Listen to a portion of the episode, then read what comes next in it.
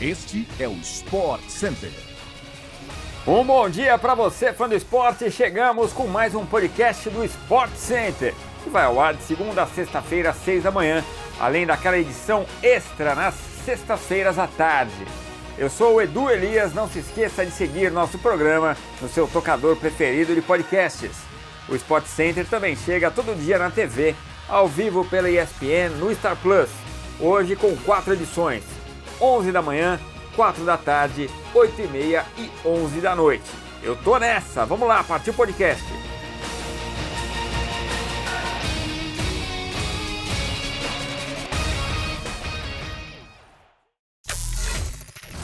O presidente do Vasco, Jorge Salgado, pretende homenagear Roberto Dinamite na camisa 10 do clube.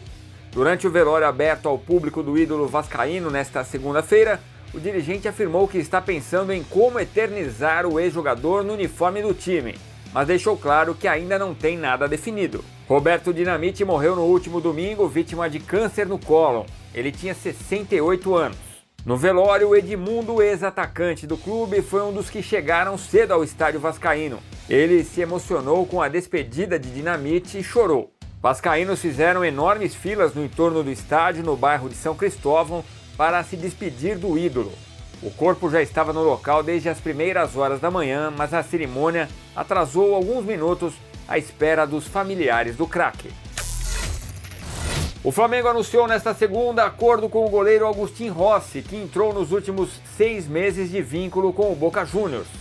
O clube carioca assinou pré-contrato com o atleta, que chegou a acordo para ficar até o fim de 2027 na Gávea. O vice-presidente de futebol Marcos Braz e o diretor executivo Bruno Spindel estão em Buenos Aires, capital da Argentina, desde a última sexta-feira. Os dirigentes esperam voltar com o argentino na bagagem, o que dependerá de uma liberação do Boca. O clube argentino tem um atleta amarrado em contrato até junho. O Flamengo projeta gastar até um milhão e meio de reais para romper o que resta do vínculo do Boca com o atleta. Os argentinos fazem jogo duro e a diretoria carioca, já com pré-contrato garantido, pode esperar o segundo semestre para contar com o reforço. Rossi vai chegar ao Fla para disputar posição com Santos, atual titular absoluto da meta rubro-negra. O argentino deve ficar com a vaga no elenco que pertence a Hugo Souza, goleiro que tem negociação para ir ao futebol japonês. A terceira opção do grupo é o jovem Matheus Cunha. Uma semana após sofrer uma parada cardíaca e desabar em campo no duelo entre Buffalo Bills e Cincinnati Bengals, Damar Hamlin deixou o hospital e já está de volta à cidade de Buffalo, em Nova York. A informação foi divulgada pela equipe dedicada ao safety no centro médico da Universidade de Cincinnati. Segundo os médicos, Hamlin permanece em um hospital na região de Buffalo.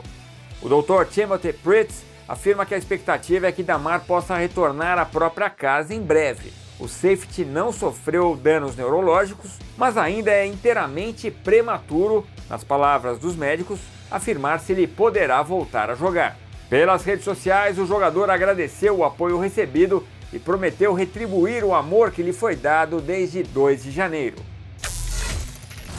Dois técnicos do futebol brasileiro ficaram entre os 10 melhores do planeta em 2022, de acordo com o ranking da Federação Internacional de Histórias e Estatísticas do Futebol, o IFFHS. Dorival Júnior, campeão da Libertadores e da Copa do Brasil com o Flamengo, ocupa a oitava posição.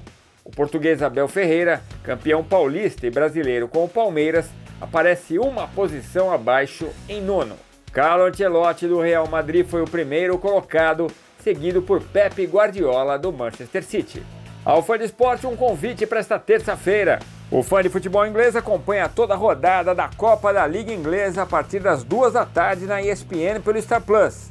Destaque para o duelo entre Manchester United e Charlton, exclusivo para o Star Plus. E chegamos ao fim de mais um podcast do Sport Center. A gente volta esta terça-feira às seis da manhã com mais um episódio. Obrigado pela companhia. Até a próxima. Tchau, tchau.